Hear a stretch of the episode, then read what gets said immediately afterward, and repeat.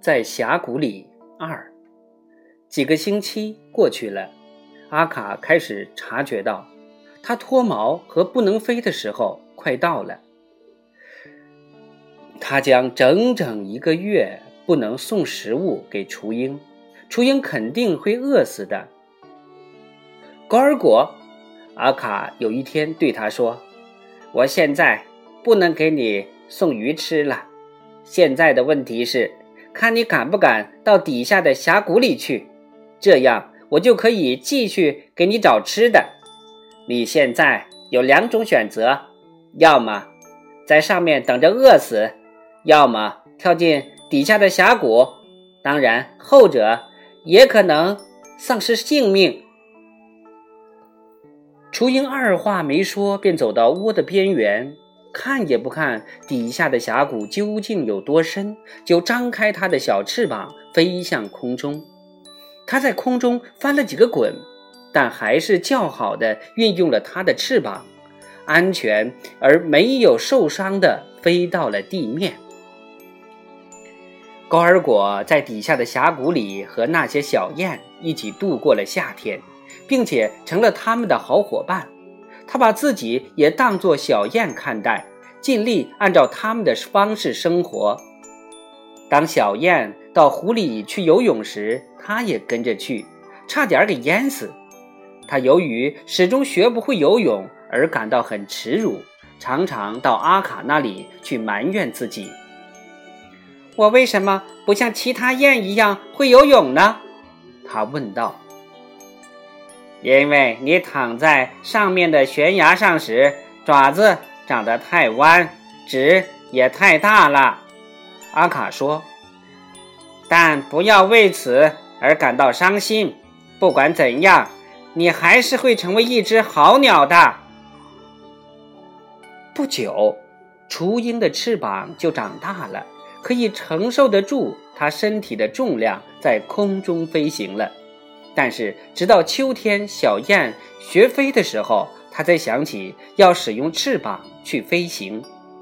现在，他令他骄傲的时刻来到了，因为在这项运动中，他很快就成了冠军。他的伙伴们只能在空中勉强停留一会儿，而他却几乎能整天在空中飞行，练习各种飞翔技巧。直到此时，他还不知道自己和大雁不属于同一类，但是他也不可避免地注意到了一些使他感到非常吃惊的事情，因此不断地向阿卡提出问题：为什么我的影子一落到山上，雷鸟和驴鼠就逃跑和躲藏起来呢？他问道。而其他，而其他的小雁。他们并不这样害怕呀。你躺在悬崖上的时候，你的翅膀已经长得很丰满了。阿卡说：“是你的翅膀吓坏了那些可怜的小东西，但是不要为此感到伤心。不管怎样，你还是会成为一只好鸟的。”雏鹰已经很好的掌握了飞翔技巧。于是他就学习自己抓鱼和青蛙吃，但是不久他又开始思考起来：“我怎么是靠吃鱼和青蛙生活的呢？”他问。而其他的小雁都不是这样的呀。事情是这样的：你躺在悬崖上的时候，我除了鱼和青蛙外，弄不到其他食物给你吃。”阿卡说。但不要为此而感到难过。不管怎样，你还是会成为一只好鸟的。秋天，大雁们要迁徙的时候，高尔果也跟随雁群去了。他仍然把自己当成他们当中的一员。但是，空中飞满了要到南方去的各种鸟类。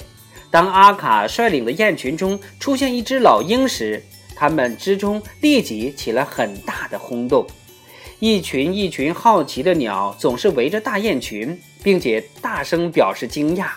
阿卡请求他们保持安静，但是要把那么多尖舌头都拴起来是不可能的。他们为什么把我叫做老鹰？高尔果不断的问，并且越来越生气。难道他们看不见我也是一只大雁吗？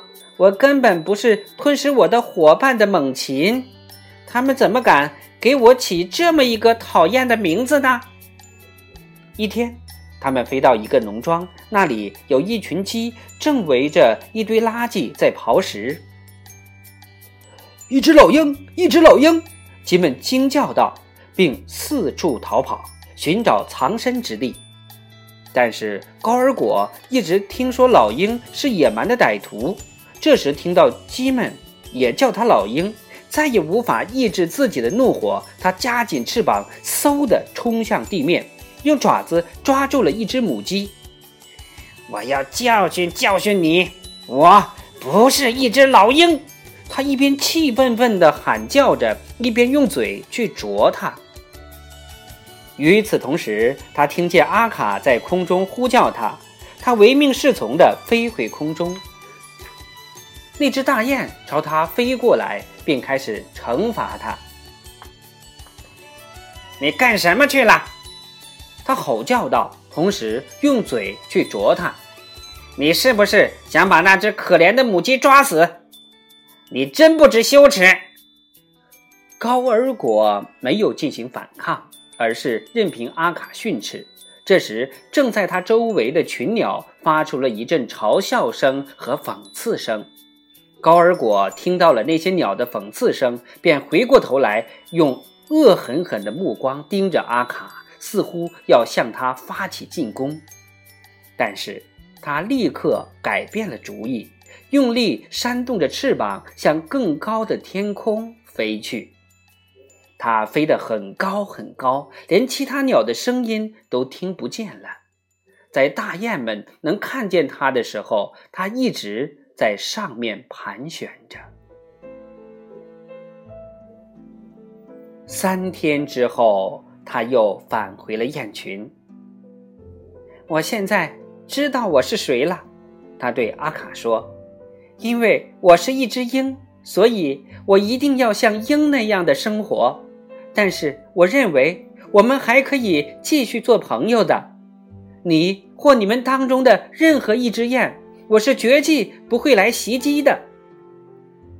阿卡以前认为他成功的把一只鹰教养成一只温顺无害的鸟而感到极为自豪，但是现在当他听到鹰将要按照自己的意愿去生活时，他再也不能容忍了。你以为你会愿意做一只猛禽的朋友吗？我是不愿意的。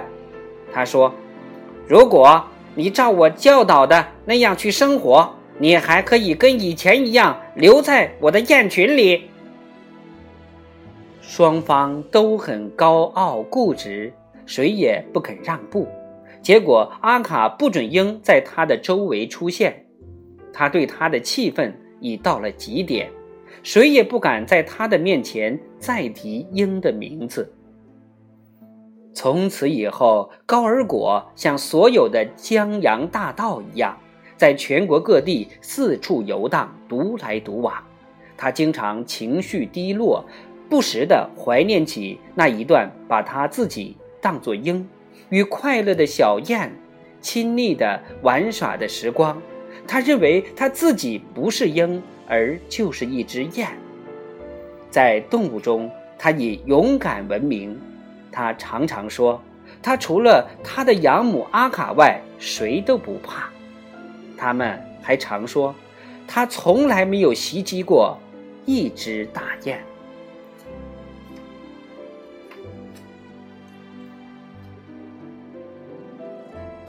在峡谷里就播讲完了。明天我们接着播讲《老鹰高尔果之二：被擒》。